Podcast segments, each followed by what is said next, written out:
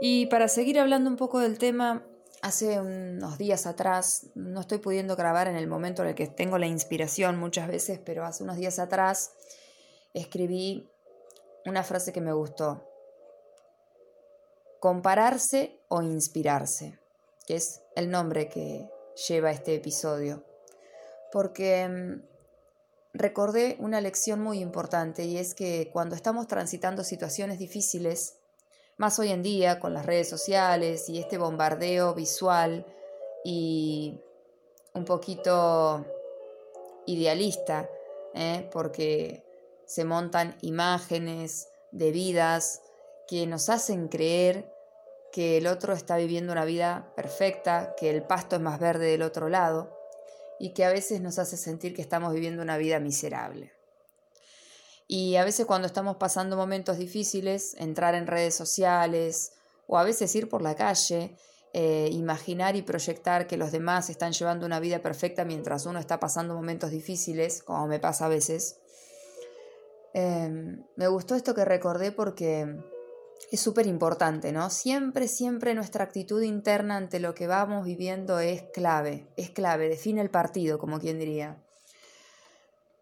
Cuando estamos atravesando momentos difíciles, en lugar de compararnos o en lugar de ver, siempre además tendemos a mirar vidas que son totalmente eh, diferentes a las nuestras, o tendemos a mirar a aquel que está pasando su mejor momento y, nos sentimos, pero en el peor pozo del mundo. Creo que lo mejor que podemos hacer cuando estamos atravesando momentos difíciles es, en lugar de compararnos, es inspirarnos. Y para inspirarnos, eh, es difícil, si yo estoy en un momento muy oscuro, muy difícil o muy condicionado, inspirarme mirando a una persona que ya trascendió sus límites, sus condicionamientos y está por ahí en su mejor momento. Es mejor buscar inspiración en aquellas personas que han atravesado momentos difíciles y cómo los han atravesado. Pensaba que importante cuando estamos atravesando momentos difíciles recurrir a mirar observar y aprender de los momentos de vida difíciles de otras personas, no de los momentos de gloria, porque claro que nos vamos a sentir mal si estamos observando los mejores momentos de gloria de otras personas y nosotros estamos pasando un momento duro. Vamos a sentir que la vida es una M.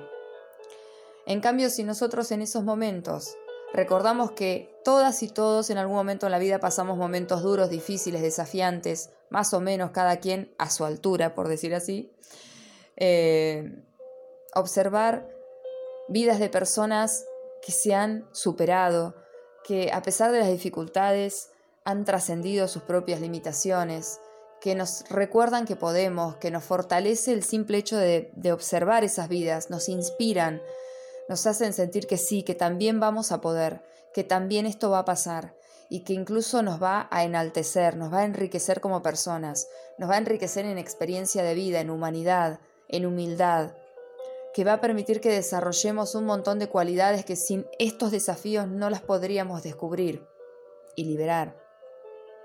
Entonces, qué importante que es en los momentos maravillosos celebrarnos, en los momentos duros inspirarnos, pero nunca compararnos. La comparación es injusta porque estamos tratando de observar con el mismo lente vidas que son diferentes, que tienen raíces diferentes. Es como comparar un pino con una rosa, es incomparable.